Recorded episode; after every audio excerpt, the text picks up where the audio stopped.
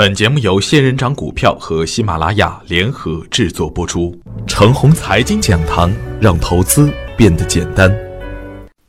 亲爱的朋友们，早上好，我是奔奔，感谢大家一直的关注与守候。我今天和大家分享的主题是：要想盈利，先学会管住自己。昨天的早盘，我在直播中提到，别看着红盘有红眼，两千一六年。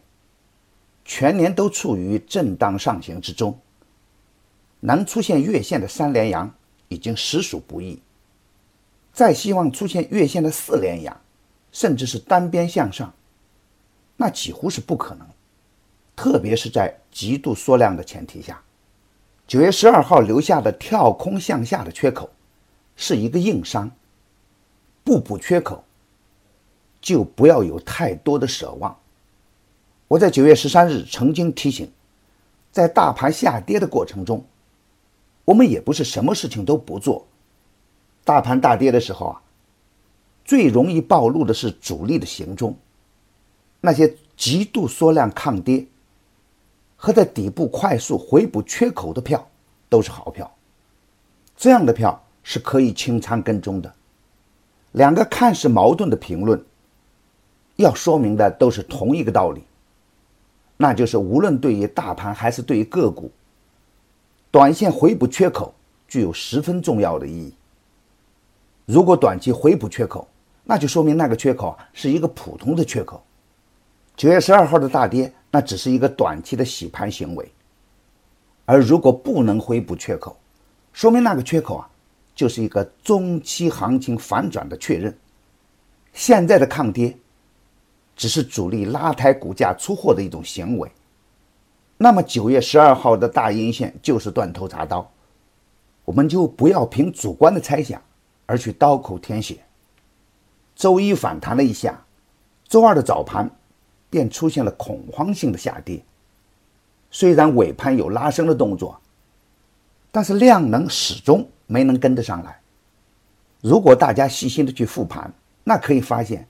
在涨得较好的股票中，大多数都是在九月十二号时没有留下缺口，或者是在下跌的过程中极度缩量的形态，在不补缺口的前提下，有机会也只是小机会。一旦横盘久了，等来的可能是放量的下跌。常在股市中混，就不要怕错过一些小机会。不能为小机会而赌上自己的身家性命，那样不划算。有时候贪小便宜啊，会造成巨额的亏损的。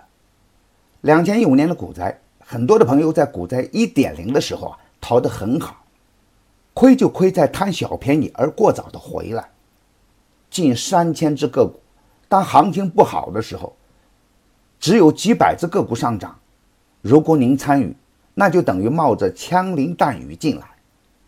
机会肯定是小于风险的。再看现在，很多周一追高的朋友，到了周二肯定又是亏损的。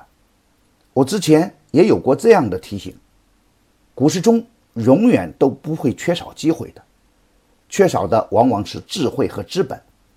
方向不明的时候去抄底，会使你养成很多侥幸的心理。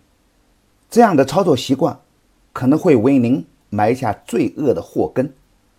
就算抄底成功，也不足喜。因此啊，要想在股市中有一番作为，必须先学会管住自己，不要贪图一时的富贵。在方向不明的时候，一定要严格执行纪律。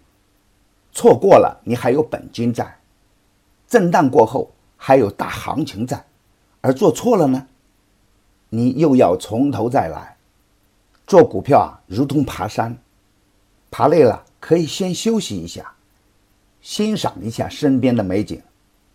遇险时，不可太急，要一步一步的来。真不行的时候，下次再来。如果一味的贪恋美景，那就不好玩了。苦口婆心，目的只有一个：方向不明的时候别乱来。